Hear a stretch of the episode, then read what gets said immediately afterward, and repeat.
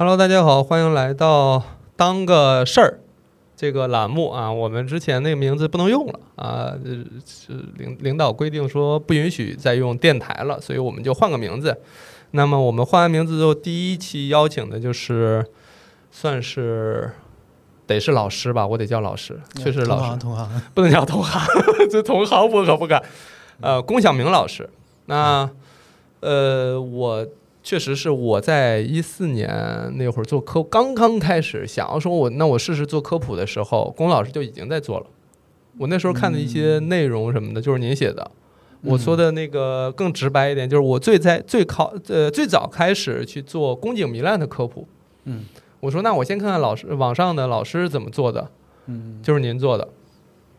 所以这么多年，其实我们一直是，我这后来才有机会跟您认识啊。所以呢，我们今天首先先欢迎龚老师来我们改名之后的第一期。啊，谢谢谢谢，现在也没观众，要我要自己鼓掌。呃，龚老师是今天是要别要叫我老师，就叫我龚大夫好了。龚大夫，对，我还在做大夫，呃这啊跟你有点不一样的地方啊。对，但是你叫我还叫我六大夫，然后那天我受宠若惊，我说哎呦可不敢这么叫了，我 还是大夫出身嘛。嗯，我这相当于是在业界，我这属于当了逃兵了。嗯没有继续干下去。对，嗯，但今天想跟龚老师来聊呢，也是说，还是希望业界的前辈，嗯，这样好一点哈，看不上前辈，怎么着都行，反正。你你老师是前辈。哦对，对，反正就是我们来聊聊两个话题。第一个话题呢，是我一直想要有机会去探讨的一个东西，就是关于手术，嗯。它是不是近些年我们一直在追求，比如微创手术，最好是做到无创手术这样的一个手术的变化。就是过去，因为就尤其是我最近看了一个剧，就是叫《尼克病院》，它是讲的一九零零年纽约的一个诊所，他们当时做手术，嗯刚刚开始有乙醚麻醉，嗯那时候刚刚开始就这样去讲这个手术，我就特别好奇手术这些年，尤其是咱们妇产科相关的手术，嗯的一些变化的一个趋势，它会朝向什么方向发展？因为过去我的认知里就觉得手术应该是越复杂越大越好，感感觉就是越大它越复杂，代表这个医术越高超或越厉害。嗯但我近些年又感觉好像未必是这样，也不代表说伤口越大，这医生越厉害。嗯反过来，可能伤口越小，是不是这医生水平更高？这是我觉得很多人可能存在的一个误区了。嗯所以也是邀请您想要去探讨这样的一个话题，我们等一下可以展开。另外一个就是我个人的好奇，嗯就是又不想花钱买课，又想了解一下，就是关于功能医学，我其实也很好奇，因为我也是看过一些相关的视频。嗯坦率讲，我觉得我也没太听明白，嗯，我一度怀疑是不是我自己水平有限，不太好理解这个事儿哈。嗯所以今天也是面对面向您请教。嗯嗯好呀。第二方面，我觉得我不是专家，但是既然让我这个聊啊，就是我谈我自己感受啊。对，那我们嗯对，就是我也抛出我自己的困惑，嗯然后咱们聊这个。好的，反正就大概是这两个板块儿吧。我们先说就关于手术这块儿，嗯因为那个视频当中提到，就是一个一九零零年他们做剖宫产就已经是横切口了，嗯哼但我印象里都是竖切口，嗯，对吧？但是是横横切口也是近些年的事儿。那不是喽，嗯应该，呃，我从住院医九八年刚开始工作的时候就就已经是横切口了，对，就各家医院可能是普及的早晚的问题。嗯，但纵切口我我印象里，我家里的女性长辈好像那时候他们还是竖切口。嗯，我的印象里，后来就是因为我学也是学横切口了。对，对嗯，但对于手术这个创伤这件事情，其实近些年也一直是有探讨。因为我后来不是在妇产科，我学的是阴式手术，嗯，那时候其实业界就在探讨什么所谓微创手术，是不是一定要是在肚子上或什么的？嗯嗯嗯，呃，我们先聊一下这个这个手术的一个事儿吧。嗯我觉得，呃，呃我要不要跟大家伙儿介绍一下我的背景呢？啊，要介绍对，因为我毕竟现在也还在做医生嘛，对吧？嗯呃，我呢，比我们啊六大夫要要早很多年工作啊。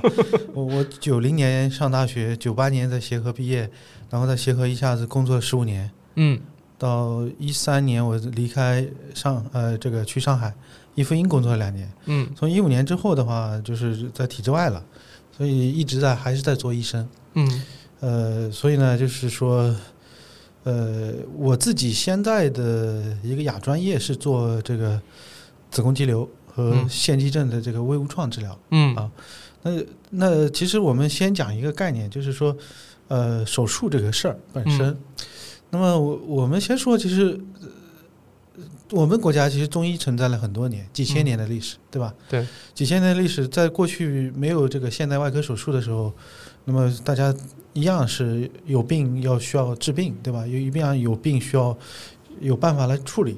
那手术呢？外科手术应该说只是最近两百年差不多。发展起来的一个治疗疾病的一个办法。嗯呃，我个人觉得呢，呃，这是一个比较笨的办法。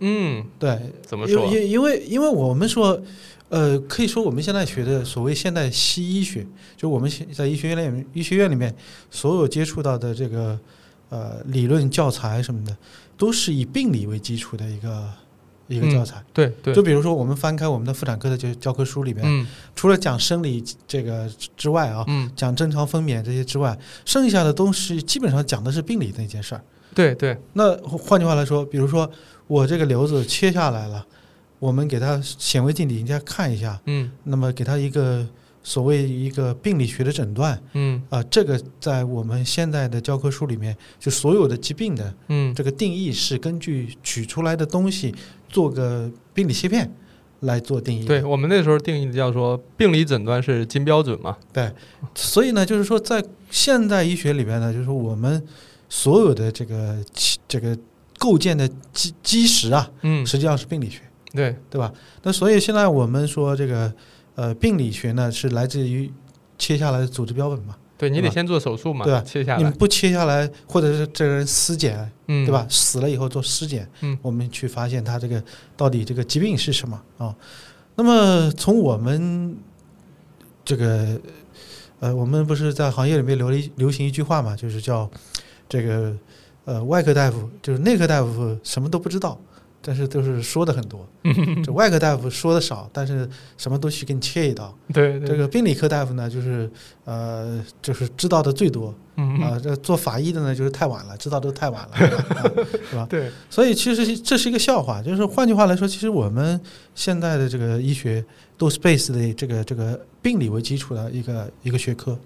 那么，呃，在疾病的更早期阶段，那么我们现在西医领域的话是缺少一些呃太多的一个干预的方法的。我举例来说，就是以我擅长的子宫肌瘤来说啊，嗯那我们现在知道子宫肌瘤，我们现在要不就是观察啊，要不就是手术。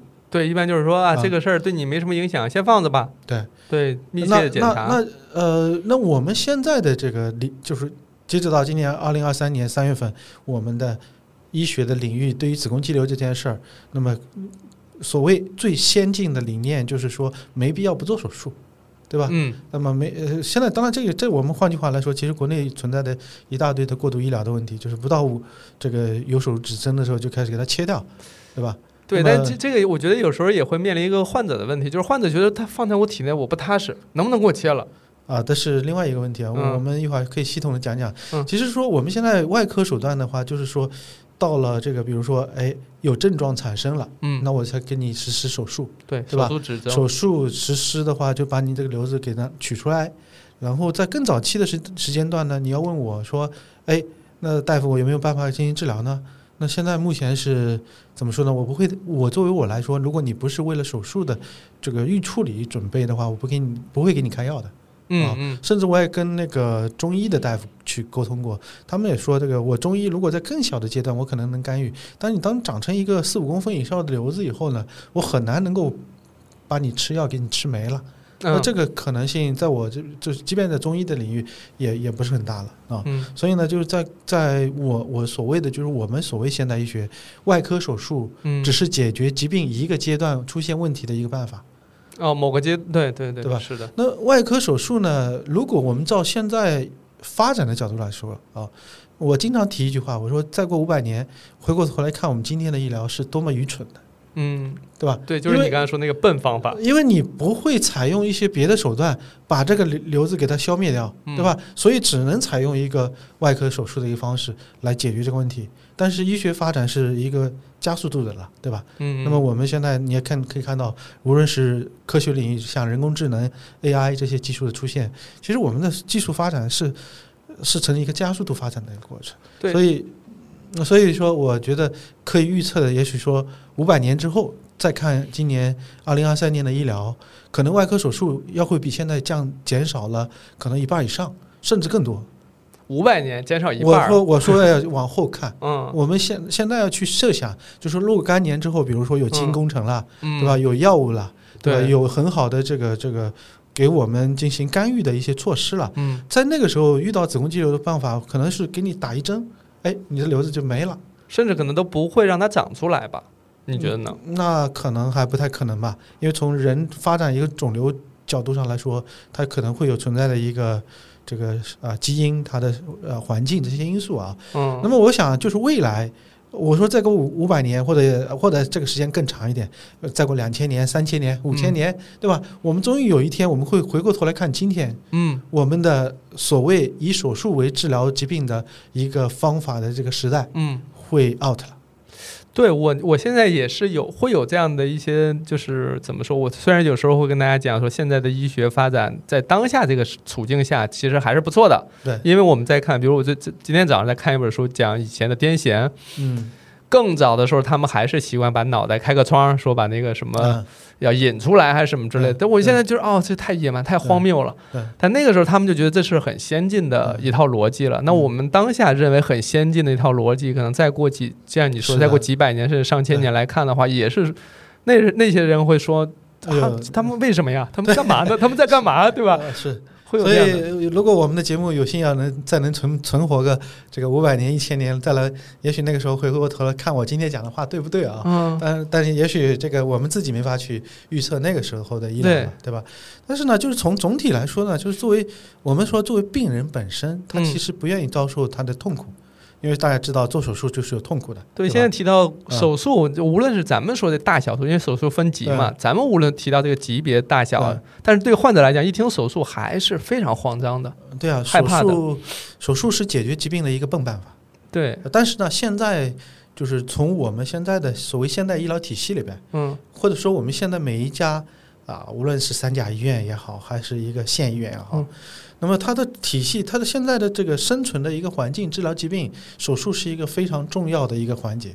就从生态角度来说，从从它的这个每一家医院其实就像相当于一个这个一个经营的一个企业一样嘛。所以，所以现在我们说手术是医院里面治疗疾病，就让它生存下去的一个一个比较重要的手段。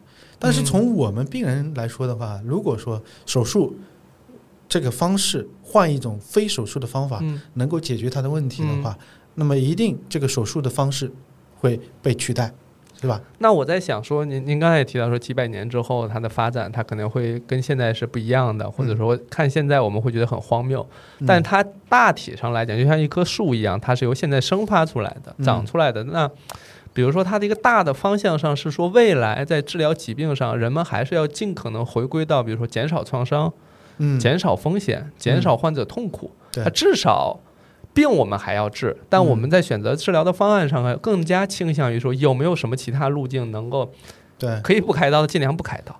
啊，对，那那就是提到了我们一个手术演变的一个历史吧。对，呃，就是我们同样可以说拿那个子宫肌瘤来说，其实我嗯刚毕业的时候，那时候，呃呃，九八年嘛，那个时候我们大多数手术，大多数子宫肌瘤开腹都是开腹做。开肚子做嗯啊，呃，所以这个开肚子的手术呢，就是现在我们做的几乎很少了。呃，可以说啊，那个是那个年代，九八年那个时候，可以说，呃，我们接近于这个百分之九十左右的这个手术都是开腹做的。嗯我指的子宫肌瘤这个病啊。嗯但后来的话，呃，大家知道，就是在我们专业领域的话，现在有越来越多的这个不开腹的这个方法了。为什么要有不开腹呢？那就是比如说我们领域里面一个很重要的进展就是腹腔镜。腹腔镜的话，它它其实是一个叫钥匙孔手术，对吧？嗯那么它是通过一个像筷子长的比筷子还长一点的一个器械，在嗯肚子上打一个五的五到十二、十三毫米的一个一个孔，然后伸到肚子里面去做。那么这个方式呢，其实在早期的时候呢，对医生来说是一个非常大的一个技术上的挑战。您有印象是什么时候开始出现的吗？因为我还我我还见过一个是在肚脐上打孔，然后嗯操作的，嗯，还有更早的，我导师还展示过那个叫什么，把那个腹部吊起来，就不是对不是那个里边打气的那种。呃，腹腔镜在我们国家的发展历史呢，应该在就是北京协和医院应该是最早的。对，那个时候呢，就是呃，所以问您是问问对了。对对呃，就是当时发展的历史来说呢，就是当时因为首先是在国外出现了，对吧？嗯那么后来呢，就是我们国家呢，当时呃有一个外宾非常重要的一个外宾，就是在我们国家历史发展历史上，就 Jordan Phillips，他是嗯 AAGL 的就是创始人，也就是现在叫国际妇科，呃叫呃国际妇科内镜协会，对，对吧？那现在在美国了，它 base 的嗯这个这这个加州呃这呃呃 base 的这个凤凰城现在是，嗯呃呃，所以他目前的话就是当时一九八五年还是八六年左右，他们给协和医院送了一套腔镜。八几年就送来了。对对，所以那个时候呢，开始呢，就是我们老前辈，就是耳熟能详的名字呢，就是像孙爱达啊、呃黄荣利教授啊这些，啊呃孙教授已经快九十岁了吧，但是就是那个年代，嗯。就是最开始他开始做，当时最开始做的这个环境也非常糟糕啊，是因为呃都是局麻做，我还跟着他做过这种，就是在肚脐上打你说的这个嗯，所那个时候的单孔。单孔 单孔腹腔镜实际上呢，它是一个一个 Z 字形的镜子，然后再结合一些那个、一个活检钳啊，嗯，能做一些简单的啊，比如说这个取点这个病灶啊，或者打打个激光啊，啊是是，稍微复杂一点的做不了啊。嗯所以那个时候还在局麻做手术，我们在病房里面嗯做这种手术，其实病人是非常痛苦的。嗯，所以呢，就是这个是一个，就是我们国家大概腔镜，当后来了，就是到了九十年代之后，就我刚刚开始工作那时候，就腔镜开始大大范围的大力度的进行普及。最早其实协和医院也只有一套腔镜，只有能做的就只有几个医生啊。到后面呢，就是腔镜多了，因为大家认识到这是一个趋势，对，呃，非常好玩啊，就是在早期那个阶段，有各种各样的声音，嗯，说这个腔镜手术是肚子上是微创，肚子里边是巨创，啊，对对对，或者呢是说，哎，这个腔镜手术是里边做不干净的，对，这个是在我上了临床还在探讨的事儿。对对对，就是那个时候呢，其实是一个什么呢？就是实际上是对医生的一个挑战，嗯，因为他过去习惯于把肚子扒拉开，手去摸的这个东西，对啊，吧？暴露素这个暴露越大越舒服嘛，吧？对对，然后你那个无论做缝合啊，嗯。都这个二十厘米长的成这个钳子来做缝合，针刺来做缝合，和你突然换成一个三五四十多厘米长度的一个一个一个嗯。一个操作器械，这么远距离的去做操作，而且要利用一些杠杆的这种方式来做操作，那对医生这个是非常的不适应。所以呢，其实是一个医生对他来说是一个技术上的一个需要有一个呃跨越的一个过程。对。那如果说当时有一些医生是不接受这种技术的话，他当然自然就会诋毁他这个，就说会说这个手术有问题或这样那样挑毛病嘛。是，所以这个那个时候呢，就是实际上就会落伍了，慢慢慢慢就会被一些这个新生派的力力量所取代。嗯所以其实，在好多时间里面啊，好多医院都发生了一个什么现象呢？就新生代的这个年轻的这些主任们会做腔镜，嗯嗯老的快退休的一些医生没学的，没来得及学会做腔镜。那哦对，所以呢，就是那个年代，这个应该在八十、呃九十年代这个末到二二零零年这个时候，其实有一一些声音啊，就是嗯全、全国一样啊，都是都有一样的声音，说这个腔镜不好啊，开复好啊什么这样。对，那但是越来越多的证据啊，你可以看到，就是嗯后面就大家就慢慢慢慢普及性越来越高了，就是呃最早我们国家这个妇科内镜的年会。第一届是二零零二年在北京开的嗯，啊，那时候我就参加投稿了，什么的，还住院医呢啊那，时候我还初高中呢。呃，所以我比你高几年嘛。啊所以，所以在那个时候呢，就是已经就是腔镜就已经慢慢到各个科科室了。协和医院当然腹腔镜做的这个最早嘛，对，所以普及率也最高了。所以我们那个时候呢，基本上来说呢，就是基本上到了主治医生以后，什么像像宫外孕啊、这黄体破裂啊这些急诊啊，基本上都普及了。那后面呢，就是慢慢慢慢，我们其他医院也慢慢慢慢看到这个趋势不可挡啊，嗯，因为病人不喜欢 open 的这种开腹手术啊，对对对，所以就造成了很多这个人呢，就是慢慢慢慢就要寻求找这个微创的手术。哦我有点印象，就是因为有一些患者不是由这老病友介绍来的嘛。嗯，这个患者他做完之后他是微创回去的，做腹腔镜回去的，嗯然后他说你去做去找那个医生做那个伤口小什么的，哎。然后他就慕名而来说我就要做这种手术，啊对，对吧？但是从这个角度上来说呢，因为无论从痛苦还是从恢复，嗯。还都是很不一样。因为我们自己的病人也是经历过这个开腹到这个微创的这么一个过程了。对对对，我们这一代医生还算比较好，因为我们经历了开腹的手术的一个阶段。嗯，现在的医生，你看上来以后，直接教你的腔镜，连开腹的机会都没有了。好像确实在现在在上临床的话，基本上都是腹腔镜，就是就是打底的基本的了，是开腹反而很少做。对，所以我说的，现在当然我们的医生培训上来说，也有一些呃有一些缺陷，因为他没有那么多的开腹手术。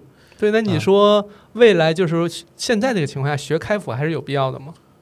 呃，当然有必要。在一些其他地方或者紧急情况下。呃，比如说一些我们有些譬如碰到一个特别危急的情况，嗯。你比如说大血管破掉，嗯，那你这种情况底下腔镜缝合效率太低了，那你可能需要立即的就去打开肚子，对吧？打开肚子以后要这个时候临床医生最大的一个就是你经验，嗯你要需要可能这个血管破了，你一辈子可能也遇到那么一两例，对吧？但是你要有有看过人家怎么做，对我，因为那之前有一段时间我做了一个噩梦，就是街上有人窒息啊什么的，反正就是说需要做气管切开，嗯，我发现我不会，在梦里非常着急。我说：“哎，这手术好像好像见过，但好像我也没从来没有用过，嗯然后完全忘一干净，我就特别慌张。嗯，这个当然，现在我们国家这个医学培训体系里边来说，他没有要求每个医生都会去做气管切开，嗯，对？吧？也没有要求每个医生都会去做深静脉穿刺这些复杂对对对的操作，所以也只能是说这个呃，你在你的自己亚专业里边，你至少要要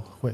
那所以我，我这是当然，我们咱咱咱咱讲开了，就是嗯说现代培训当中的一个问题，就是说现在越来越多的人做腔镜了，嗯反而我们开腹手术成为一个比较残疾的东西。但实际上，开腹手术必要的时候还是有需要的。当然，现在呢，你像生孩子，如果你要做剖腹产，你是不可能微创的。嗯，所以对，当然，但这个可能还该有还是要有。所以嗯现在呢，当然妇产科医生呢，你还可以通过呃产科剖腹嗯，产来进行训练，对对吧？但是别的科可能就麻烦了。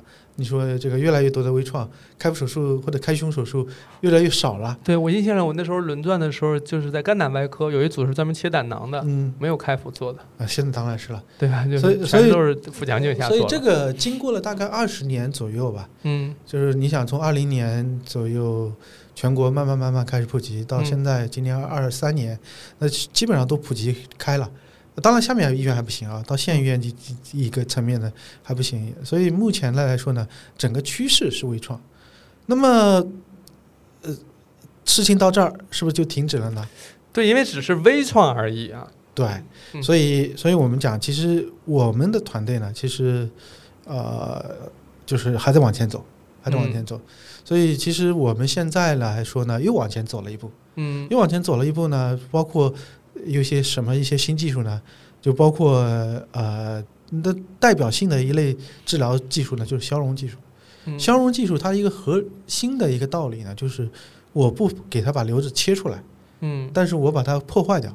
就别让它长了，对，对吧？那么那就相当于你烤肉一样嘛，这块肉嗯烤坏掉了、坏死了，它就会逐渐逐渐被血液供吸收了、带走了，对吧？嗯那么消融领域呢，这个最早呢是在还是在外科，嗯，最早他们做肝脏的一些肿瘤，对，就是消融。稍微跟观众们解释一下，它有点像隔山打牛。嗯，还有不讲消融有不同的技术，啊，嗯。消融里边呢，就是隔你讲的隔山打牛呢，这个技术呢，就是能够实现的是叫这个聚焦超声。嗯。聚焦超声的这个治疗原理呢，它是有点像那个我们的太阳照，嗯，就是把太阳照是把太阳光聚集在焦点的地方，对，对。所以焦点的地方非常烫嘛，对。能，够把这个那个水给烧开。嗯。那么超声波如果聚集在一个地方，它能量达到一定程度以后呢，那么在焦点的这个地方呢，也能够形成一个很高的温度。对，所以呢，这样子的话，就使得就我们能够就是通过透过皮肤，但是皮肤的通路上呢还没有能量，没有那么高的能量，对，啊，没有形成一个就是能，因为组织温度大概到六十五度以上啊，就能够哎一秒钟这个组织就坏死了，对，但是你如果在四十度。嗯你你搞十分钟可能都不行，对对吧对对，对吧？所以这个温度是有差别的。嗯但你的焦点的温度如果达到这个六十五度以上的话，就 OK，这个组织就能坏死。所以我们说的隔隔山打牛，其实是一个就是这个聚焦超声的技术。嗯，那除了聚焦超声之外，我们还有一些呃用一个细针对，从肚皮上或者从那个。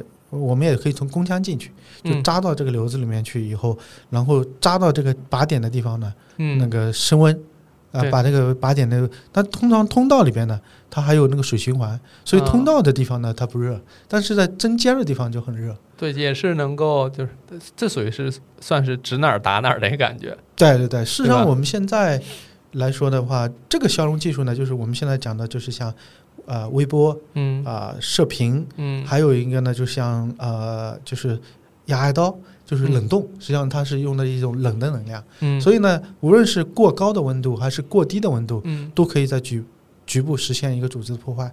那么这个呢，在我们现在领域里面呢，又称之为一个叫所谓叫呃超微创。嗯，过去我们腹腔镜叫叫微创。啊微创包括现嗯呃现在这个东西呢，就是呃以消融这一类技术为代表的呢，就叫超微创。有人呢也把它叫做微微创啊，嗯。都是一样的。对，吧就意思就是比原有的那个微创概念，我们又缩窄了一步，对对吧？那么，当然了，还有一些人是把这个像聚焦超声嗯，称之为无创，因为它肚皮上没有疤痕。就是你连那个针眼儿都没有了，哎，对，对，类似这种，呃，但是呢，因为我是不太同意这么称法的，因为我们在在做这个聚焦超声治疗过程当中呢，嗯病人其实还是有痛感的。但是就是说在皮肤表面或什么啊，的，不是不是，它呃有些是皮肤过烫嗯啊，有些是深部的一些热影响了以后这个疼，还有一些人呢是因为神经受到一些牵扯引起腰底部的这个疼。那这啊是什么？是能量没有控制好，范围没有控制好，还是说本身这个过程当中就会有这样的情况？呃是这样的，就是我们在治疗过程当中呢，就是都希望它指哪打哪，对对对，但是在组织在聚焦的过程当中，它会这个能量会受各种各样的因素的影响，嗯，包括比如说它组织的密度啊、组织的均匀度啊、了解了解，超声的界面呢，嗯使得它打过去的时候呢，它可能会发生一些偏移啊嗯，所以呢，这样子的话就使得就是说啊、你说问问我治疗有没有风险？那当然，这个这个作为有创治疗的一部分，它也是有潜在的风险的。对，对，所以我们不能说这个呃呃这个超微创的这种治疗方式，呃，就属于未来一定这个怎么说要取代手术啊什么的，呃，因为它有优点，优点是什么呢？就比如说恢复比较快，嗯，对吧？创伤非常的小，呃，基本上病人是可以这个日间的，嗯，就是基本上做完了以后，呃，像我们这个病人基本上就是，如果你做聚焦超声的话，呃，过两三个小时下地了就回家了。然后，如果你要做那个呃呃微波啊、射频啊这些消融的话，它就是麻醉，它因为需要麻醉，我们嗯麻醉以后、麻醉过了就可以也可以回去了。对，对所以它的这个优点呢也很明显，也很突出了，实际凸，显很突出，就是包括比如说创伤小、恢复快、没有出血，嗯，呃，即便身体有其他疾病也能耐受。对啊。患者的接受程度，我猜想也会好一些。对，但是呢也有缺点啊，嗯。就是呃，在讲消融治疗的时候呢，其实我们过去消消融呢，比如说嗯。肝脏的疾病、或肺结节，嗯。呃，消融的话，它会采用一个能量，把这个我们叫超范围消融，哦，呃，是就是我假设怀疑他肝癌嗯或者怀疑肺癌，嗯，那我是把他瘤子和瘤子周边的地方都给它烧掉的，那周边你们要现在是要那时候要扩大多少？要扩大五到十个毫米左右啊，哦，这样子的话就能覆盖整个瘤体。对，这就叫超范围，对就是叫超范围消融。嗯但是对于我们子妇科的一个子宫上的疾病来说呢，我们不一样了，因为我们一旦要做的超范围消融，子宫的外面就是肠管对，啊，离得或者是很近，膀胱对？吧？那我一旦要超范围消融的话，就会可能会造成肠子损伤。所以嗯对于良性疾病的治疗的话，我们在治疗策略上会有点不一样。就是我我宁可我不要超范围，往回收吗？我收回来一点。嗯，所以呢，哪怕我这个这个瘤子没有完全坏死，但是它大体发生坏死了，嗯，那么这个瘤子就开始缩小了。对啊，那比我给大家举个例子，我的当时一个我高中同学，四年前，当时他四十七八左右的时候啊，他有一个二十公分的大瘤子，哎呦，当时是不想做这个开腹手术，当时因为所以说这个瘤子只能做二十多公分的话，估计也只能开腹了。呃，我当时说，我说你不行的话，嗯，打针预处理之后到十五公分左右，我给你做微创也可以。所以我给他试了一下，我说我打打打针萎缩，我们是让他断筋的针了。嗯然后过了几个月之后，他这个瘤子能缩到十五公分了。嗯那我说，要不我们试消融试试？他就同意了。我们做了一次消融，大概呃，现在是四年后了啊。嗯这个四二十公分的瘤子现在变成四公分了。嗯，所以你要看到，就是说，呃，当时当剂做完以后呢，它的嗯瘤体已经绝大部分都已经发生坏死。那他现在是已经还已经绝经了吗？还是说继续在用药啊？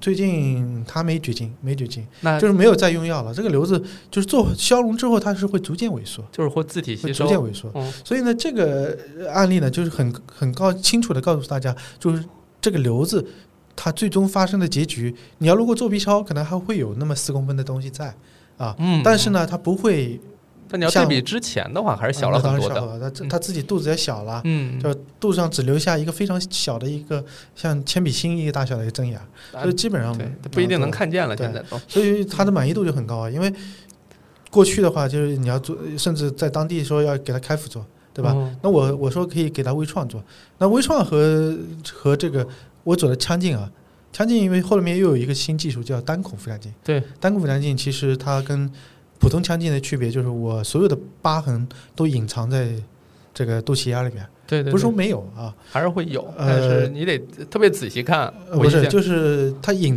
就都在那个这个这个肚脐眼里面了。对对对，所以这就要隐藏疤痕。隐藏疤痕的话，呃，这个方式呢，就是也是一个怎么说呢，就是一个新进展吧。嗯但是呢，呃，医学里边呢，就是我们评价一项技术有没有前景呢，就一定不是以医生的困难程度作为标准。就是不管 对你知道吧？就是嗯这就像我们剖腹产一样，最早的时候，那么一大堆人，包括现在有些地方医院还在做输切口呢。嗯他他为什么呢？他他觉得输切口出孩子容易啊，快，呃，安全呢、嗯但是横切口有的时候去到取孩子特别难的那种情况，呃，但是呢，你看病人不认啊，病人说我这个肚子为什么要搞一个这个竖疤痕，我很难看啊不，好看啊，对吧？所以你哪家医院还在做竖疤痕的话，我就换那家不做这个竖切口的，做横切口的医院去做手术啊。嗯，所以这个使得就是我们病人他的满意度决定了这项前技术有没有对前景。患者会自己去投票嘛，对所以所以呢，就是从最开始的，比如说多孔腹腔镜，嗯到后面的单孔腹腔镜嗯是一个变化。那么再到现在这个消融技术呢，其实也是往前再走了一步。嗯尤其对于我们就是我擅长的子宫肌瘤腺肌症这个疾病来，嗯它的病呢跟我们别的病不一样。你肺里面有个结节吧，它就永远会越来越大，对吧？它不会缩小。而我们子宫肌瘤腺肌症这个病呢，一旦到了绝经，哎，就好了。所以我们关键呢，就是说要控制它在绝经之前产生的一些症状问题。啊对对对吧，但如果没有症状，我我始终是跟大家说的观点是，你没有症状，哪怕瘤长到十公分了，我也不会动它，除非它产生了一些呃器官、嗯器官功能上的影响。嗯，非常罕见的，比如说输尿管受压了，那，可能需要动它。那除此之外的话，它平常就一个十公分的肌瘤，可能没症状，那我给它就是观察就行了啊。所以这个里边呢、是涉及到一个呃治疗理念和观念的问题。那有没有患者，比如说他也是十公分的肌瘤，他确实嗯对他生活其实没什么影响，多的去了。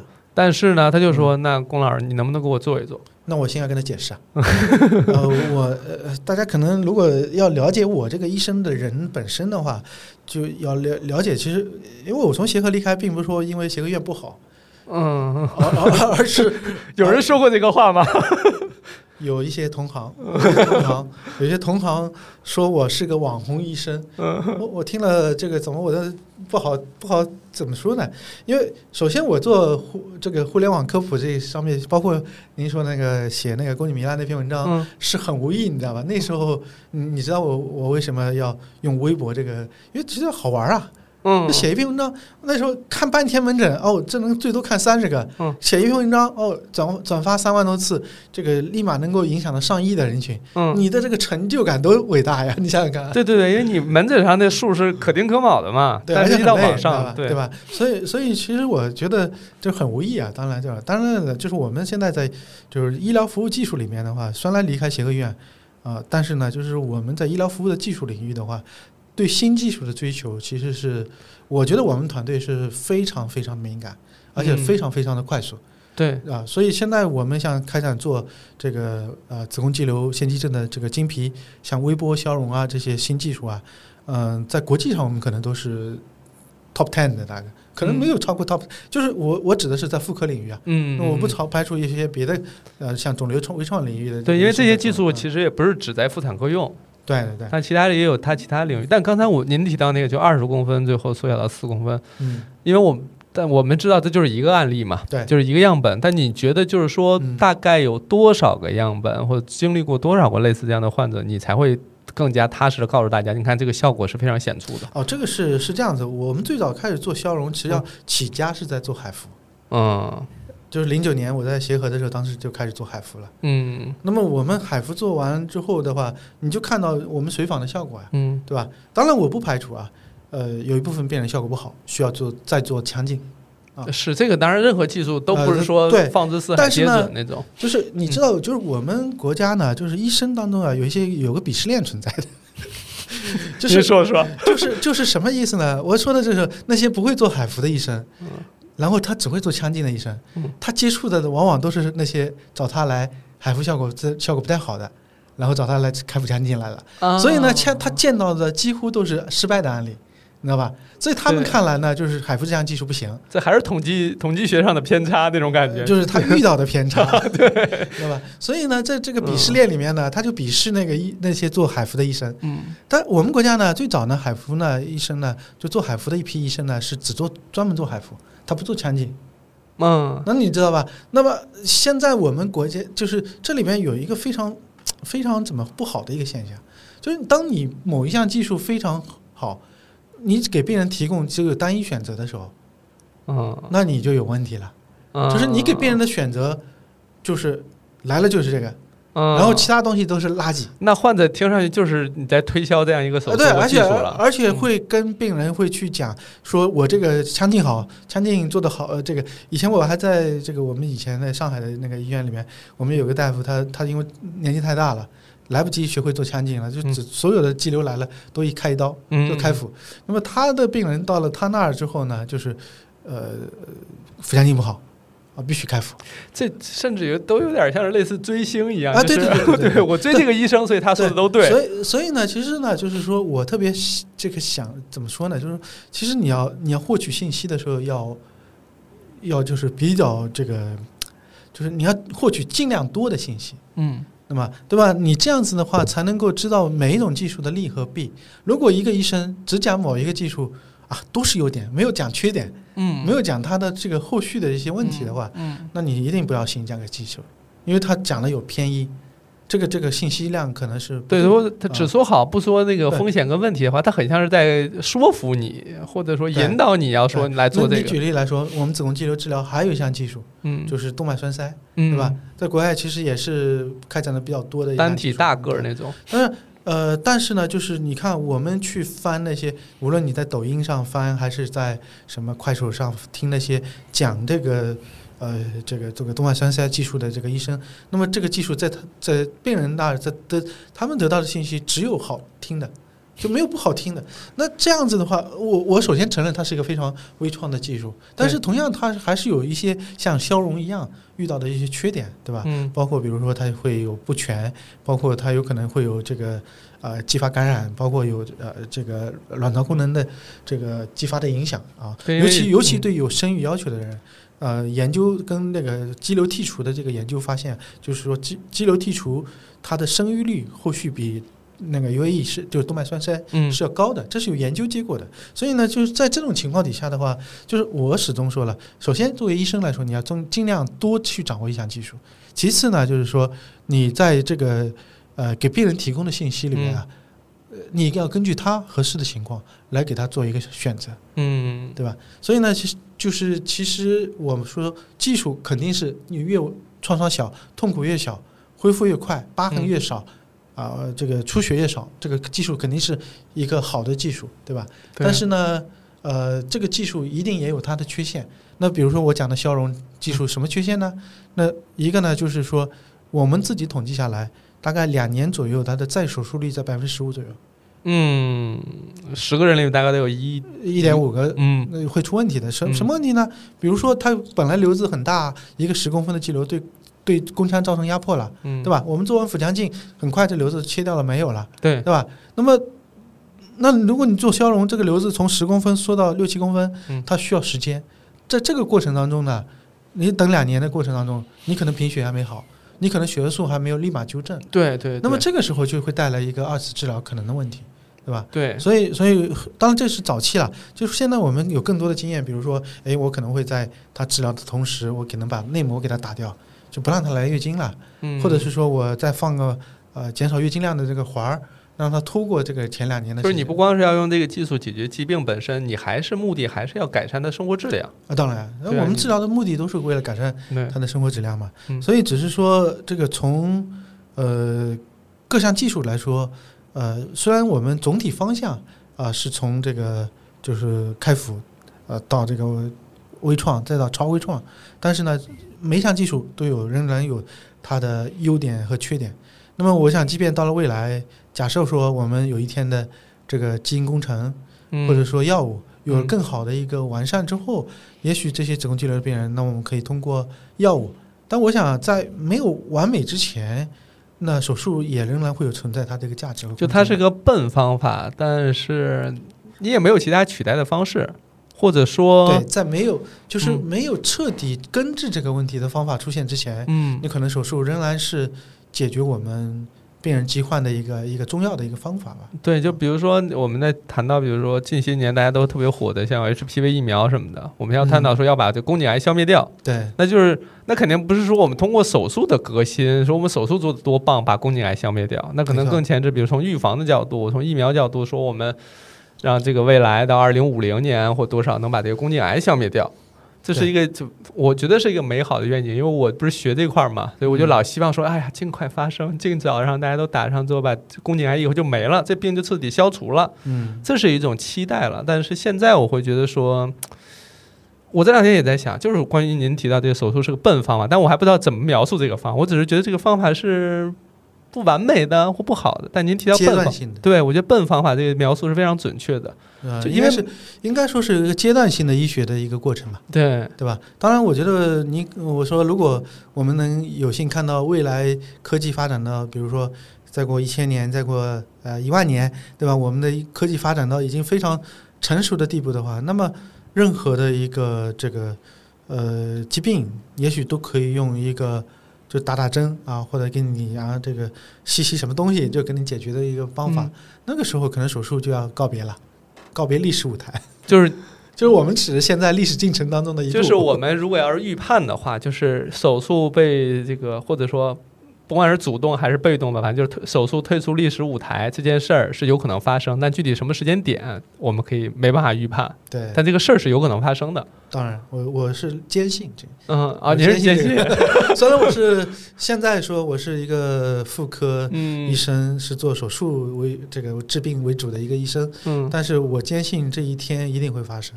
对，那嗯那我反过来来想说，就是您比如说您掌握的技术比较多，好几种了，嗯就是在患者来了之后，他把他情况告诉你，你也会把所有的有可能用到的方法都告诉他。嗯但比如说患者说我就想做那个，嗯，我就是从那，个我就是在网上看了信息，我就从这个来的，但你可能感觉它不合适。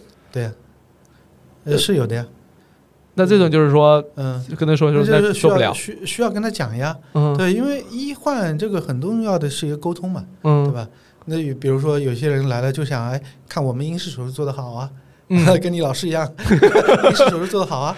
我们英式的确也不错，这个嗯我们切到一千多克的子宫，完嗯，全从下面切也也都。对我导师是专门做阴这个呃对对对经阴道手术的，这个是我那时候学也是学这个，嗯，啊他在经阴道手术的这个。呃，在国内就是老前辈了，我也跟他学过啊。对，但是呢，就是就是说，每一种技术有它的优缺点啊，嗯所以呢，就是也得需要去权衡嗯，利弊还有风险这些问题。但都会摆在面上。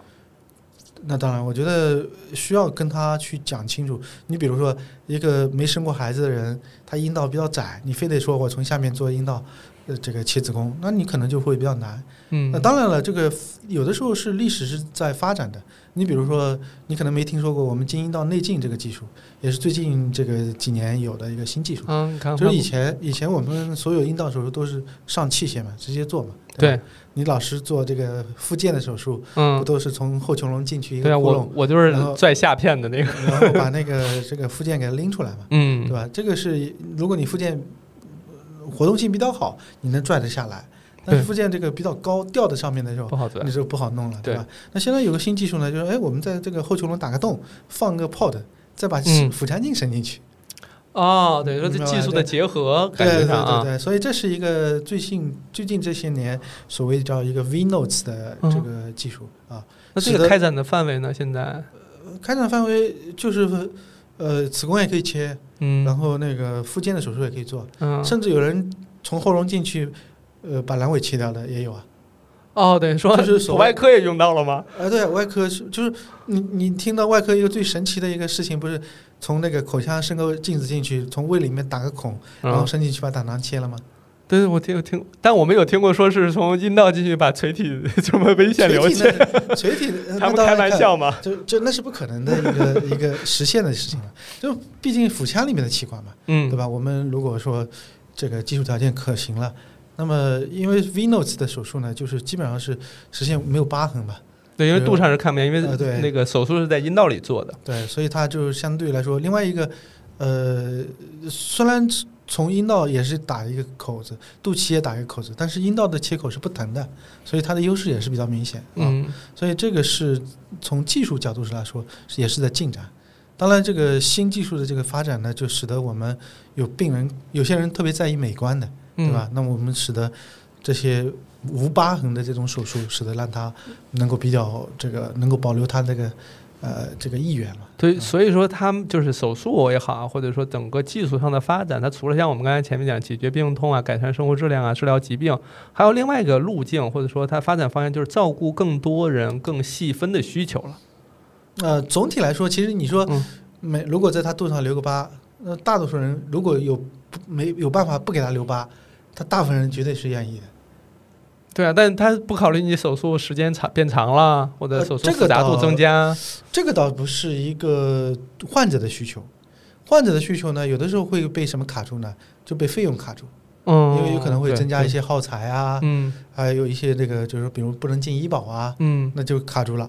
那么至于说你医生延长半个小时时间或者延长一个小时时间，对他来说是无感的。嗯对。但是我想起之前早先的时候开展那个机器人手术，嗯那一个手术是在原有基础上要加个几万块钱的。嗯，呃，我对这项技术，我觉得现在在中国市场上做其实不不明智，不明智。怎么理解呢？因为前两天我刚看一个新闻嗯说，用五 G 信号实现了远程手术这个事儿。啊，都吹的概念呗，就是是这样的，就比比如说我们切个子宫，我腹腔镜，嗯。呃，就很快的就把它弄完了，我加个机器人，机器人其实不是大家理解的意义上理解的，它完全实现自动化做手术的哦，它不是，它确实 它其实就是一个就是一个模拟器嘛。机械臂，它是对，它是个模拟，你就是你在体外你怎么做操作，在体内它也怎么在进行操作，对对对吧？它对于一些比较刁钻角度的这个缝合，哎，有些人就是自己腔镜做缝合不太，因为腔镜底下的缝合是最难的一个部分，对吧？啊，对，就是要练很久的。呃，对，但是嗯妇产科医生恰巧是对缝合是最有经验的，对 吧？相比于泌尿科医生来说啊，你看嗯这个泌尿科医生说啊，我做前列腺这个前列腺癌的一个根治手术的时候，没有机器人我就不会做，或者说没有机器人我的这个差很多，嗯所以现在好多前列腺要手术的时候都必须要用机器人。那那其实我看了他们手术，我就发现他们最关键的一步就是那缝合，就是前列腺有一个大血管，嗯，他如果不把那个大血管给结扎住，光用那个闭合器的话，嗯有的时候闭合不住，所以呢需要哦进行那个打结。所以难怪那时候就泌尿外科的机器人手术开展了很多。对，所以呢，因为泌尿科它不像我们妇科啊，天天这个做子宫肌瘤以后剃完了要缝合啊，天天要缝合，所以妇科医生对缝合一点都没有障碍。但是呢，泌尿科泌尿科医生呢，就是偶尔遇到有一个要缝合的地方呢，就就他们不熟练嘛，不熟练嘛，那机器人帮这个他，相对于这个是容易一些的。那不否不可否认啊，就是为什么在美国它这个机器人会大范围普及呢？因为第一，美国呢通常一手做手术啊，医生是一个人。他的他的 assistant 的话，基本上是一个 PA，就是 physician assistant，就是他的医生助理。对。那么他如果要请个医生来跟他当助理的话，那他的成本就很高了。所以他宁可用一个机器。他们也要考虑成本的问题。当然，当然。嗯。那第二个呢，就是它的这个成本呢，在美国的话，一条机械臂大概就是一千美金。他做一个手术，切一个子宫两万美金，那无所谓。嗯。那我们中国的现状是切一个子宫一千美金，然后搞个机械臂要三万块钱人民币。那你就是有点本末倒置了，你知道吧？从这从这个角度上来说呢，就机器人在中国，我我觉得没有把成本降到很低的这个这个前提之下。嗯。之前中国发展这个机器人腹产呃腹产镜的话，我觉得是没有。但我但我看数据，好像机器人的数量在咱们国家是越来越多了。对，但是它从医保的结算的角度来说，它是不必要的。嗯，就我们当地的，我老家当地的一个县医院，最近说要买机器人，我我听了，我我听了，我觉得我觉得是说，因为你要知道，这个都是其实，如果说医保资金都是大家的钱，你这个块钱花多了，其他地方就钱少了。那确实会不会有人就是因为奔着这个噱头来的？那就宣传的一个问题，就是个宣传上，就是说我们这有机器人，听上去好像很高科技，嗯，是不是意味着更好啊，或什么之类的，大家可能就慕名而去了。对，不排除这个是因为，呃，在宣传上他说，因为带了一个机器人嘛，嗯，呃，尤其是带了一个 Da Vinci System，对，听上去就 对吧？对，但那我们就涉及到一个问题，就是说医疗技术在宣传上，嗯，它本身是不是也是一个技术活儿？就是该怎么宣传一一项医疗技术？对，该怎么去向民众去进行科普讲这个东西？嗯，怎么把这些都梳理清楚？这是不是也是一个？一项技术之所以能被广泛使用，或者说被老百姓接受的一个必经之路呢？我在我在想这个。那当然，我觉得就是现在，呃，作为科普来说的话，就是医生做的一些这方面的普及性工作的话，呃，当然是有必要的。但是呢，就是现在就挺难的是什么呢？就是说，嗯，作为我们大普通大众啊。怎么如何在这个海量的信息当中，嗯，能够找出一些比较正确的信息，嗯，这个很重要。对，但就是因为在现在的平台上，这个所谓的营销号或营销内容，哎，你会不会觉得无力啊？说，嗯，尤其尤其在一些短视频平台上，嗯，咱咱们的视频在短视频平台根本就没戏，我觉得。因为因为是这样，它这个算法嘛，逻辑嘛，它是以那个就是。就是有你也知道什么什么样的视频，嗯，愿意被分享，愿意做正经科普的这个这个视频，其实，在这些短视频平台里面是非常没有流量的。是因为我最后就放弃了嘛，就短视频平台我就不做了，因为我们之前还说要招人要去做这个，我就我一琢磨，我说算了，嗯，我我们就放弃这一块了。这里边呢，我觉得我我我若干年前我问我们的台湾同行这个问题。嗯，因为我当时呢，你知道特别头疼的是什么？就宫颈糜烂的事儿吧。嗯，这是我们几乎是莆田系医院的三把刀，就是你知道，就是进去以后，一给你查，你宫颈糜烂，那百分之百都能给你查百分之百宫颈糜烂，然后你要进行那个宫颈的这个利普刀治疗，嗯，然后你还要进行输液，一查你还有盆腔积液，还给你挂针。啊，这一套，这一套阴道镜，还有这个配合这个宫颈糜烂，基本上就是一万到两万之间了。啊，对对对，差不多。所以，所以这个是，就是当时我，我我为什么写宫颈糜烂那篇文章啊？嗯，因为我们太多的病人了，就被被坑了。对对对，对吧？直到这个那时候，我就我记得我我在零八年，就是零六零八年那差不多那个时候吧。嗯，就是我在通过妇产科网给医生做宣传讲课。对做科普，嗯，我当时是说试图告诉医生们，呃，我们很多专家已经说了，宫颈糜烂不是病了，你们不要去治了，收效甚微。嗯，您对您那个时候做的话，因为其实我在做这个时候，其实教科书上不都已经改了嘛？对，都改完了，我们学都已经学新的了。但您那个时候是可能还没有改呢，那个时候您面临的就是改了那个处境可能更。大一那，应该些。说零六零八年那时候嗯更、更艰难一些，因为你要跟医生去教育啊。因为你知道我是妇产科网的创始人嘛，嗯对吧？所以我当时最想的是要用用医生教育，试图去改变医生，结果发现没用，你知道因为？动的是人家饭碗呀。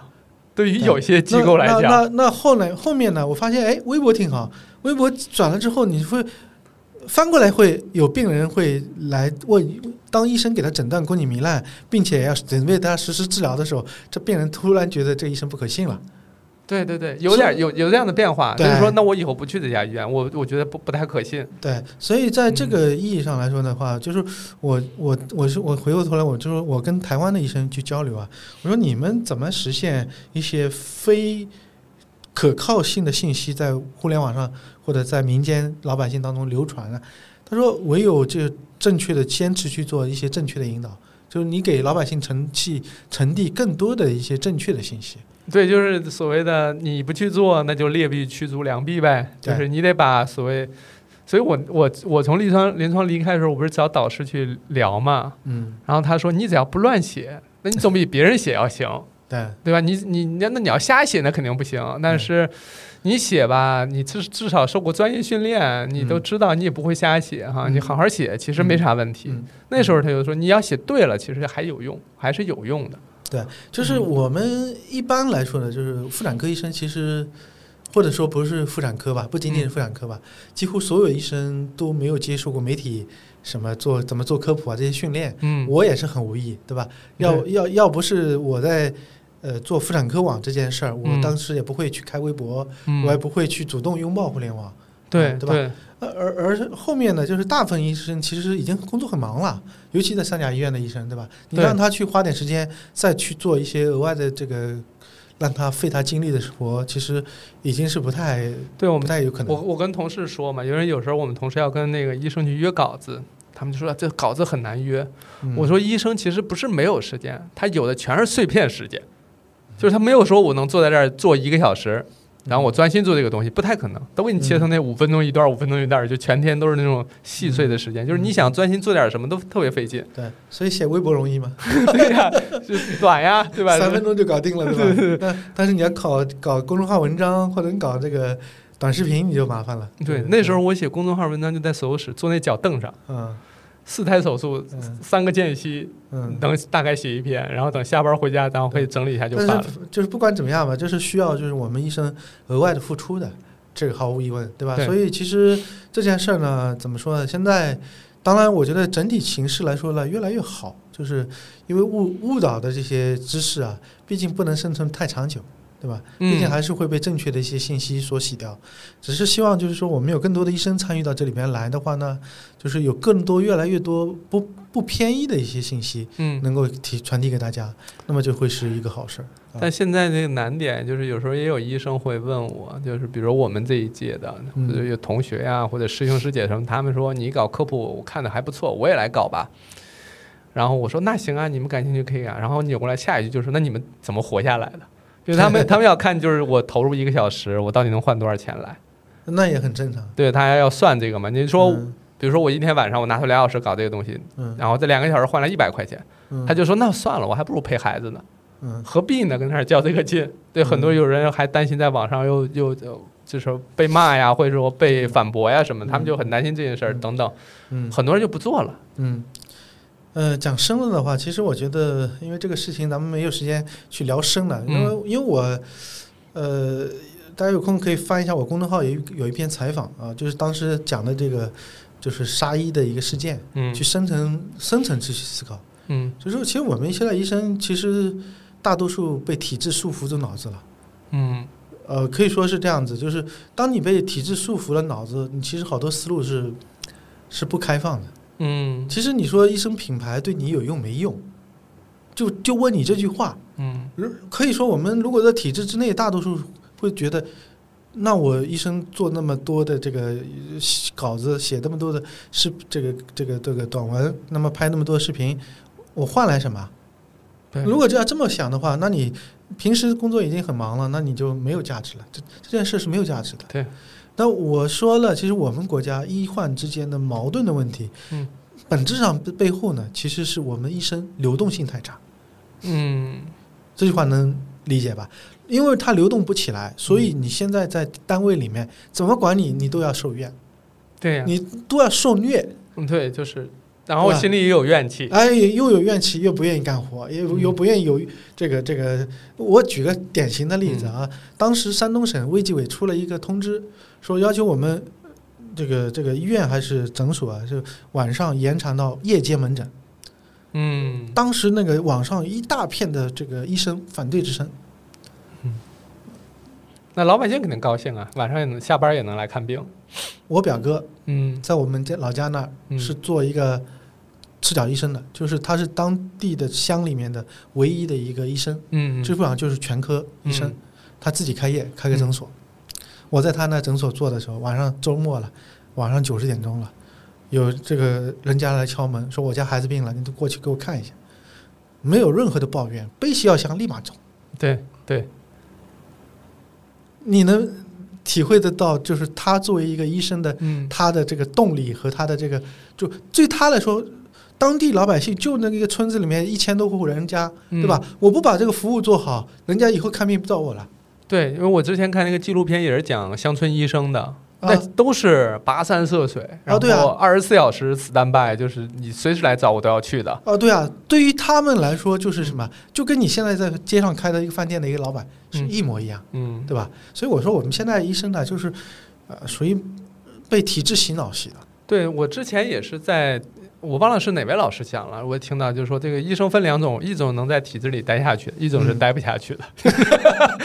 他分是分成这两种。啊我觉得我后来想说，嗯，好像就是有一些他反正始终是要想办法要去把自己放开、解放出来的。呃，我我呢不是说体制里待不下去啊，我不是嗯说混不下去了，我要要出来啊。对对，我呢其实就是觉得，因为我是浙江人嘛，所以嗯体制里面内心上愿意申辩。那你其实问深问一句话：我们现在的医疗，我们老百姓满意吗？不满意。我们医生满意吗？也不满意。对，现在问题就是谁满意？我们的政 政府满意吗？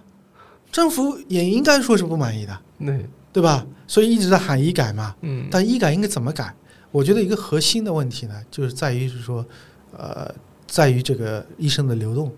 我这讲这句话可能你很生疏啊，嗯但我给你举个例子啊，呃，我们都说儿科医生低，呃，嗯，收入低，收入低，对吧？儿科医生留不住，包括协和医院的儿科医生辞职了多少啊，对吧？？对对，但是啊，大家看一下，当我们到深圳去看一下，我们深圳儿科医生竞争很激烈哦，公立医院招不到儿科医生，所以那个儿科医生在那边的这个收入的话，大概月薪是五万块钱左右，嗯。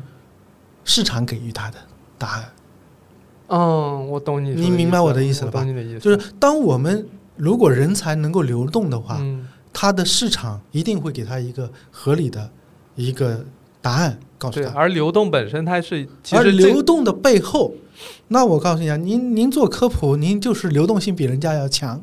对啊，你的这时候医生品牌它是有价值的。当然，所以其实我觉得说，我说现在我们的很多医生是被体制洗脑洗的，呃，当然这个事情很多医生可能听了不高兴，但是我觉得应该更多的就是你要去放眼去整个社会里面去看我们的行业未来应该怎么去做。对，吧其实我这句话，我我从现在我来理解的话，更像是把价值赋予赋予医生，因为很多医生在医院里工作，他其实最终是让这个医院变得好，大家是奔着这个医院来的。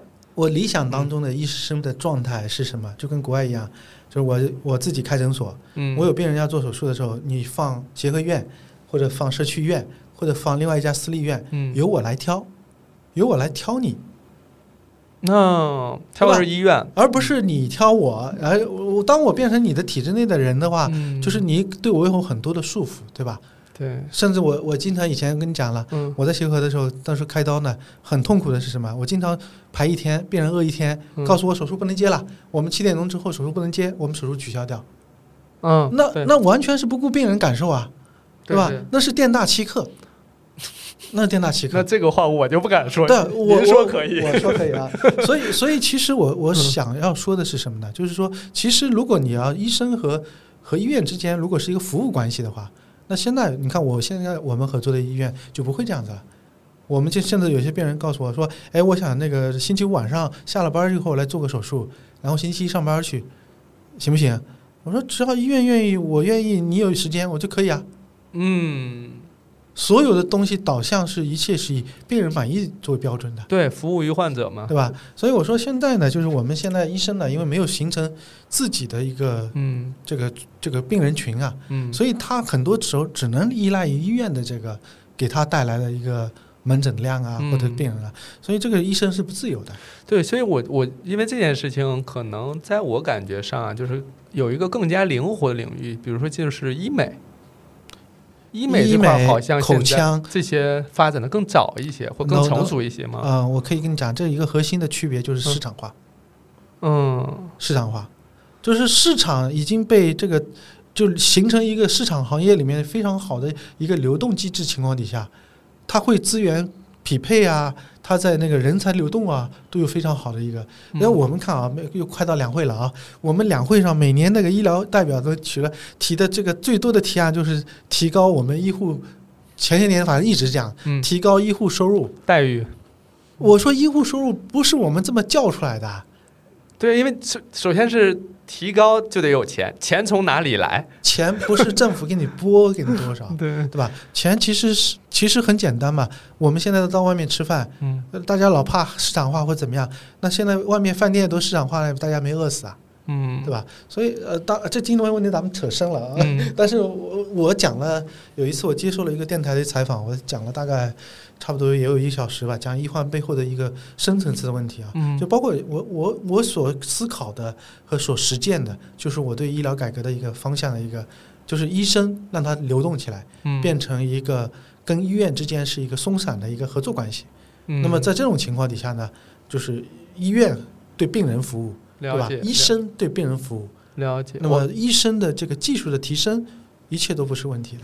那我们就是想把，就是等于说，考虑到把这段话要保护一下，我觉得增强医增加医生的流动性，或者看见医生流动性的重要性这件事情，也许是这个事儿的一个算是一个解法或一个答案。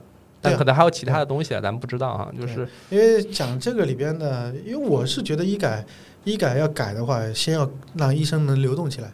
嗯。但是你现在你要先要知道医生流动的背后的这个坎结在哪里啊？嗯。他流动出来了没病人，他流动出来了晋升不了了嗯。啊、也也歧视各种各样的歧视，对呀、呃或者他流动出来了这手术又不能做了，对呀、那就对于未知的恐惧，那大家就就会就会想着说，那我虽然现在委屈点儿，那我还是不要动了嘛。但是又一堆抱怨嘛，对对，就是抱怨就是情绪的疏解，就是我晚上抱怨完，第二天还是低头干活嘛，就是还是这种。所以所以我只是想，这个从嗯深层次来说的话，要改革医疗的话，得要让这个医疗啊。当然我，我我不否认啊，医疗需要有公益性，公益嗯性是要有兜底服务在的，对吧？嗯，这个兜底服务是医疗的公立医院我们所做的一个基本的要求，但是呢，你应该放更多的医疗给市场嗯啊，就到我像我到那个台湾去台北的街头，这个诊所就跟药店一样多，嗯所以你这样子的话，就老百姓其实看一堆小病，其实根本没有必要到三甲医院去排队啊，对吧？那你说我我也有一个困惑，那有没有可能未来在街上，我们因为我现在能看到街边有什么口腔门诊啊嗯什么，那我们未来有可能，比如看到妇产科门诊在在在在街头吗？就是那种像一个单独的小诊所那样，有可能呢。就是如果你的医生流动性大了，就可能的。嗯但是如果医生流动性不大，那种情况底下的话，你你看病谁去找你啊？对对吧？对就像你的同学一样，如果你说你给他把他品牌孵化强了，嗯他有一天能够自己在这个外面开一个门诊，有自己有病人了，那他对他做这些事儿有价值了，嗯。对吧？要否则的话，老觉得我花这一天一个小时时间，但那个事儿没那么快，所以他们有时候要求很快的回报的时候，我就说那就算了，时间还是陪家人比较好，对吧？对，会有这样。那我们说下一个话题吧，因为你等会儿不要赶车嘛。嗯然后其实就是功能医学这块儿，嗯我我这个就是想向您这学习嘛，嗯，你就是这个要怎？么介绍一下这个东西呢？呃，我接触功能医学也是大概最近半年左右的时间，嗯，其实也不长。对，那、呃，但是我真跟这个领域呢做了一些时间比较长的人呢嗯聊了一下，而且也在这个年前吧，当时当时有疫情的一波时间里面，呃，请了几个功搞功能医学的医生，嗯在我那个视频号里面直播间呀、的聊了聊，呃，那个回放应该还有，大家有兴趣可以听一听。那最早接触这个事情呢，是当时我自己在调我的血糖嘛，嗯我血糖高，嗯，然后呢，呃，就是控制的不太好嘛，嗯然后当时呃顾峰教授给我提了一个意见，他说，呃我原来自己也是糖尿病，但是我通过嗯这个功能医学的调法，我现在已经把我降糖药给停掉了。呃这件事儿我就很有兴趣啊。嗯我说你怎么停掉的呀？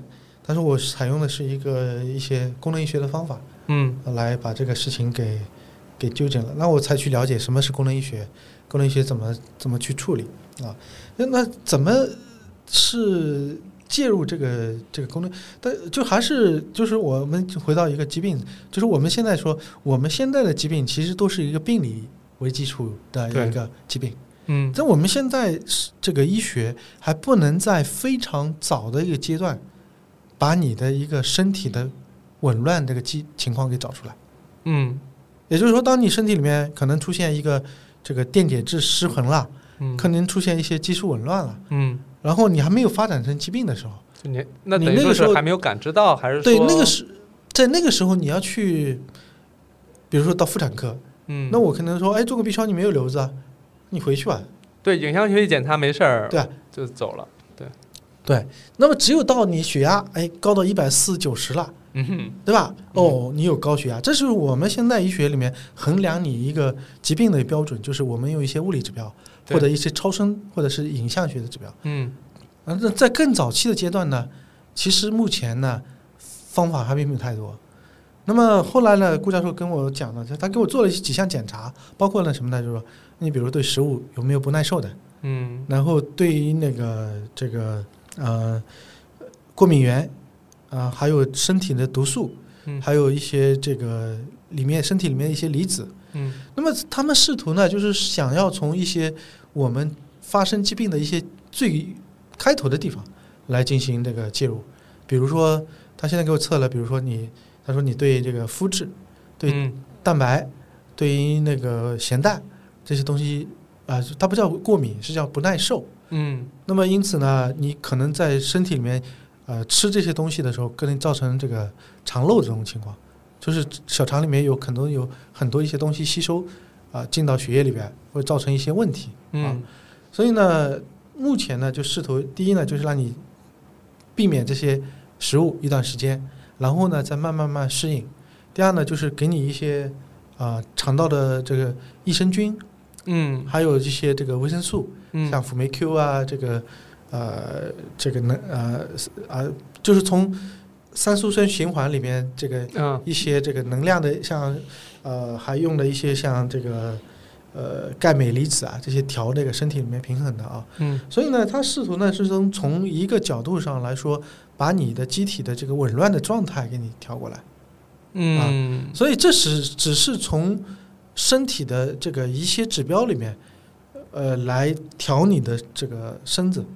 呃，那么我那次跟那个协和内分泌科的那个周大夫啊，呃，聊了一下，他说，其实我们国家现在的这个医学里面呢，对于这个慢性病的管理啊，都不是很好。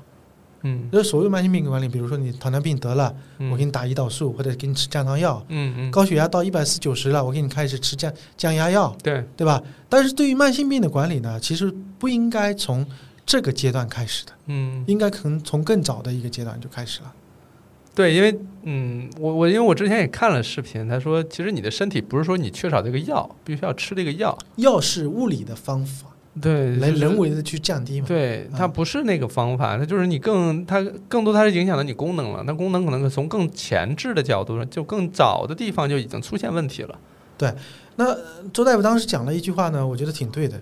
他说，现在这个所谓功能医学呢，也只是从我们某一个侧面去了解人体的机理。嗯，嗯，你明白我意思吧？就是说，因为我们现在就跟这个盲人摸象一样，对，摸到一块儿，哎，告诉你说，哎，这块儿可能跟你未来的这个疾病发生是有关系。嗯他们功能医学在这个甲状腺疾病当中，这个最有这个发挥价值的一点呢，就是呃大家知道，就是我们桥本氏甲状腺炎，嗯对吧？它甲功是可能是正常的，对就游离 T 三 T 四是正常的，对，但是它的甲状腺球蛋白的抗体是升高的。对，啊、那么在临床上，现在的你到内分泌科去看那个桥本氏甲状腺炎的时候，医生会告诉你，哎，不需要治疗，对对对，我 哎，我也跟人说过，我说你这情况？如果说我问了一下同学，这种事儿不用管。对啊，因为现在这个它在临床指标上，你的甲 T 三 T 四是正常的，对对对对，吧？你你还没有到的说要到甲功出现异常的情况，嗯但是呢，从我们说疾病的发展整个过程当中来说呢，可能为什么有自身免疫抗体出现呢？但是这个过程前置的过程，从肠道紊乱到这个呃自身抗体的出现，这中间过程我们不知道发生什么了嗯啊，但是中间呢是有这个问题出现了，嗯，对吧？所以呢，呃现代医学就是说，你到甲功出现甲亢了或者甲低了，对吧？大家从这个桥本氏甲状腺炎慢慢再发生甲亢，嗯再到甲状腺球蛋白被控被这个破坏，甲状腺这个呃腺体细胞被破坏殆尽的时候，它出现甲低，嗯是吧？这整个过程呢，都是疾病的这个发展的过程。但是呢，如果说女性，当我们发现无论是桥本还是甲状腺球蛋白抗体升高的时候，这个时候进行介入的干预的话呢，就是现在呢，就是呃，上次我请那个这个赵志华那个大夫讲了一个关于这个方面的这个课程了。那么他就讲到，就是说你要先要从你的食物不敏感方面进行介入，比如说无有很很多人发现，研究是发现，就无麸质的这种饮食对你甲腺球蛋白抗体是有帮助的。嗯那么在这个角度上来来说的话，就试图从更早期来对你疾病进行干预。所以他讲了，就是其实功能医学从某种程度上来说呢，它是我们西医当中的中医，它是更嗯，更具有整体观，因为它听上去更像是要提前提前干预。干提前调理、提前干预这种，听上去好像又是一个大。因为我之所以好奇，就是因为我看完之后，我就说，哎，又是那种看不见摸不着的，就好像是我受的这个医学的，你得看到这个啊病理结果，你得看到化验检查结果，但是回过来又要说一些更加前置的去预防、去调理，我就说完了，我又看不懂这部分了。啊，对，嗯因为这里边啊，因为作为我们医学的角度上来说呢，你就看更多的证据积累吧。嗯但是功能医学呢，这个在美国呢，它已经列入到一个正式的医学会的一个分级学科里边了。嗯，所以呢，它并不是说是没有科学的，也对是基于很多循证医学的一些证据对在在指导着它的。只不过呢，就是我们离世界的真相太遥远，对，这句话我觉得特好。对吧？我们因为不知道它为什么说从你把肠道调好了，你的这个甲状腺球蛋白抗体也降了嗯啊，你的痛经也缓解了。嗯，你的这个什么呃高血压也也也得到了一些降那个缓解了，嗯就像顾教授讲的，他说我现在脱离治疗好了我的糖尿病了。嗯。那么所以我想，其实从这个意义上来说的话，有些慢性病的干预啊，其实我们可能更适合用一些呃，比如说这个运动啊、嗯，营养啊、饮食啊，更早期期这个期这个阶段去介入。那我现在也刚才听完之后，我有一个困惑的点，就是说，那岂不是代表着说，我们现在对于慢性病干预的那个时间，只要现在临床标准上符合说需要干预，其实就已经是晚的了，基本都是晚的。对，对，我是这么理解的。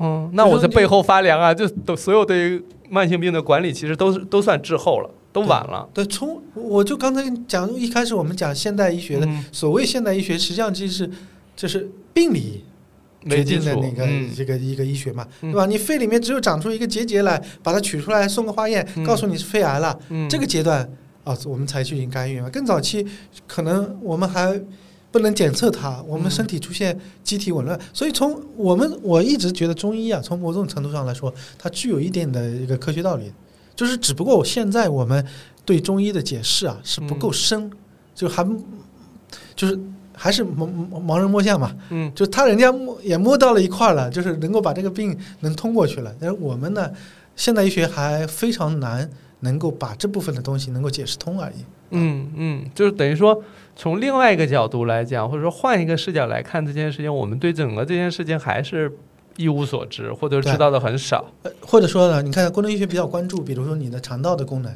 对对对，对经常会提到。啊、你的这个，比如他用了大量的益生菌，可以说在功能医学治疗当中，很多人都会吃，让他吃益生菌啊。呃，甚至我一开始我都怀疑，这难道是营养学的这个延展的分支吗？我在怀疑，因为都是肠肠道的调理啊，对饮食上的调整啊。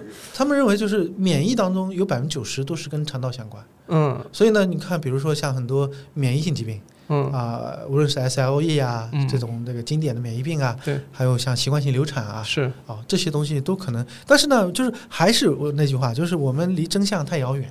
对这句话，我觉得说的是非常的理性的，因为我们后来在科普的过程当中，大家会认为说你这做科普你就代表科学。我说不不不，不我们现在 我们距离真相就在旁边兜圈子，哎，始终始终找不到这个一条路。嗯反正就没对，就是就是说你可能大方向上是对吧，但你离真相还很远很远。功能医学在我理解呢，就有点像黑匣子，你知道吧？嗯，这边呢给你一个输入，然后这边出一个结果，对在中间过程是什么不知道。对，这个我觉得特别有意思，特别像是比如说我们今天发这个视频，然后一下爆火，嗯，在你明天再发那个视频，然后就完全没人看，我们就要说啊，那这个平台的机制到底是什么？跟这个类似了，有时候要猜这个平台它到底喜欢什么内容什么的。嗯但那个也是，就是我从那儿说一个这个，然后就发生改变了。嗯确实，我也看了几个案例，就是他各种事情都很复杂，都很困难，这个人就是很痛苦，嗯但是可能就是因为调了某个地方，跟那个事儿完全没关系的一些事儿，调完之后。对无论是情绪、身体嗯状态、疾病，然后一些呃躯体化的一些症状就都没了。对啊，然后我我自我自己就是说，一方面我好奇，一方面我说这种神奇的它到底有道理吗？所以就好奇。其实就回过头来，其实我我是不怕谈中医的了，因为很嗯多大 V 都不太不太愿意谈中医，因为一谈中医的话就是打仗。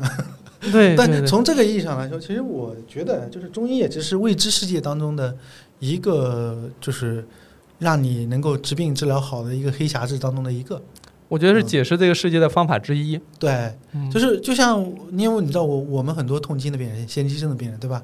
我曾经在山东的时候接接触到一个病人，嗯他跟我讲的，他说我痛经痛了很多年，呃，有一次有一个中医给我吃了七副中药，哎，我的痛经就好了。我指的是啊，痛嗯经就好了。嗯但是他后面当然来找我们，是因为还有月经量多了。嗯是吧但是单纯凭痛经就好了，这么一个症状的改善来说，就是是有价值的一件事儿啊。因为大家很多人都讲啊，我们要讲循证，要讲证据，但是你要知道，这痛经这件事儿，它是一个自身对照非常有意义的一个事情，吧对对对，是吧？是，他前以前每个月都痛痛，突然有一次进行干预的措施以后，这个月开始不痛了。那么很点然嘛，很显然嘛，就是这是一个从个例，哪怕从个例上或者你嗯更多的案例积累，都是应该是一个有价值的一个事儿。呃，所以呢，我我是觉得，就是想还回到那句话，叫我们现在在都在盲人摸象，嗯摸到一块儿，可能就认为它能，所以我觉得功能医学也好，中医也好，在某种程度上来说，就摸到象的那一条腿了。嗯然后？呢进行干预，哎，好了，对吧？对，当然，中医有他们自己的一套比较完善的，就他们认为比较完善的一套理论体系，对吧？我们现在现在就是基于现代呃解剖病理啊、生理啊这一套下来，对于比如说，哎，我们吃点肠道益生菌，为什么它这种痛经也能好？嗯，不知道为什么，对吧？所以我觉得是这个黑匣子嘛。所以是嗯。等于说，这类似功能医学这样，可能又要回到一个需要观察、归纳、总结，然后探索中间原理，就还是要回到这样的一个，嗯，感觉上很像是医学要往下一个台阶走，他可能要再尝试去摸索到底是往下一个台阶走是怎么走这个台阶了。对，嗯。需要很多的未知数需要探索。嗯。所以，所以郎教授讲的，我们现代医学叫三 P 医学，叫可呃 possible、嗯。probability，还有一个 P 上面来，呃忘记了。啊 anyway，就是告诉你，就是现在这个医学，我们很多东西医生是不能讲的，就是非得丁是丁，卯是卯，就是啥嗯结果就是一定会怎么样。嗯啊，所以医生做长久了，就是就是非常的啊，你可能怎么样？对，就是我我也觉得有有一些大专家，他就越到更高靠上的位置上，他又会说，这反正就是一个现阶段对这个事儿的一个解释。嗯。就是我们现在是以这种方法来解释这种现象，但未来会以什么方式来解释，或变成什么样的一个结论，就是未知，嗯，就都是一个可能性。所以他们就越说越保守，这话说的越来越那什么。对对对对，反而是像我刚学的时候，我说他这就是这个病，那就是那个，然后嗯。也是在科普过程当中，我越来越觉得说，嗯，他好像越来就是，我我就想着说，他可能不是科学，他可能就是一个学科，就嗯。它只是一种解释的方法，我们是按照这套方法解释这个世界的。对，这个我就觉得啊，反正我有点那个对于早期医学上那个，世界很大，我们还需要更长远的去去发现它。对，就越对，越聊越觉得自己是又渺小又无知，反正至少啊对于我来讲，是的呀，嗯就是你说，就是拿我们这个子宫肌瘤来说，它为什么发发生？哎，对吧？嗯它为什么白人就比我们高？嗯呃，对吧？黑人也比我们高，哎，对吧？那为什么它到绝经了以后就开始萎缩了？嗯，对吧？所有好多，哎，未知数太多了啊。所以医学呢，就是没有，就是离真相还太遥远，真的是。嗯我有时候想想想啊，我哎挺有意思的啊。我不知道你怎么想啊？我想的是人类文明史大概只有五千年，嗯如果让我们人类发展下去，发展五百万年，嗯，人类的文明会到什么程度？五百万年呀，呀、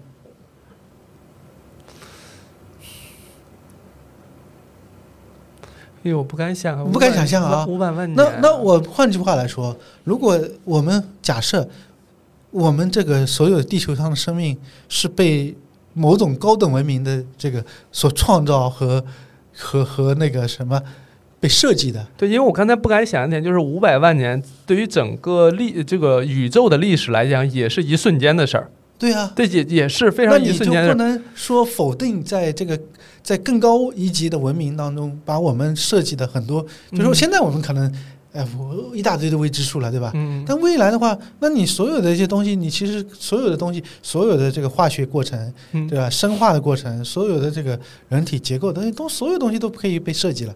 那像那个 AI 发展那么快的这种情况底下，对吧？我不可想象，不可想象。我只是说，嗯站在宇宙的这个大视角来看，今天的这个这个医学的话，其实是非常弱小的，非常弱小。